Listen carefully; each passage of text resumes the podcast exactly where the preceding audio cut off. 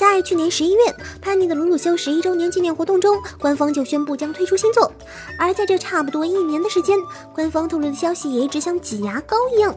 最终确定的是，在出正统续作之前，官方先推出鲁鲁修总集篇剧场版，而总集篇总共分为三部上映。就在昨天，官方也终于把三部总结的上映时间和标题公布出来，分别是二零一七年十月二十一日上映的《新道》，二零一八年二月的《叛道》，二零一八年五月的《黄道》。这次总集篇将会以鲁鲁修和朱雀两人不同视角来展示动画的剧情，所以这次总集篇应该算是一部全新的鲁鲁修动画了吧？在上星期，《我的青春恋爱物语果然有问题》第十二卷封面发布以后，那些手持团子股、一色股、彩家股的股民们大呼血亏。最近，《春雾轻小说》的累计销量已经突破了七百万册，而疑似完结篇的十二卷也将在二十号发售。有网友就在嘎嘎嘎文库推特上留言问道：“春雾第十二卷就是完结卷吗？”然而，嘎嘎嘎文库却回答：“系列还会继续。”完了完了，空板上的玄奶谷又要完啦！由五 PP 开发、人气动画《为美好的世界献上祝福》改编的 PS4、PSV 平台游戏《为美好的世界献上祝福：审判这个贪欲》的游戏，早在上个星期七日就正式发售了。而根据日本统计游戏销量的网站 For Gamer 在前天公布的销量数据显示，PS4 版的首周销量为七千零四十四份，排名周销量榜第十名；而 PSV 版的销量为七千份，排名十一名。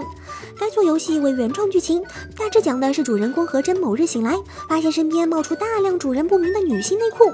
原来是何真手指戴上了一枚受到了诅咒的戒指，而戴戒指的人会无意识的去偷周围妹子的胖子，而解除这枚戒指需要大量的金钱，何真他们为了收集解锁诅咒的费用就开始冒险的故事。啊，对了，购买游戏本体还赠送特点 SDG 游戏 Attack of the Destroyer，感觉这特点比本体还好玩，是不是我的错觉啊？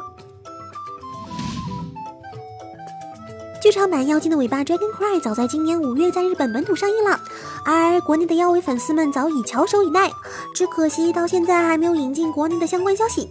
就在昨天，官方终于宣布将发售剧场版 BD 了，发售日期为十一月十七日。BD 版除了本片，还附赠了原声音乐 CD 和特点影像，售价为六千八百日元。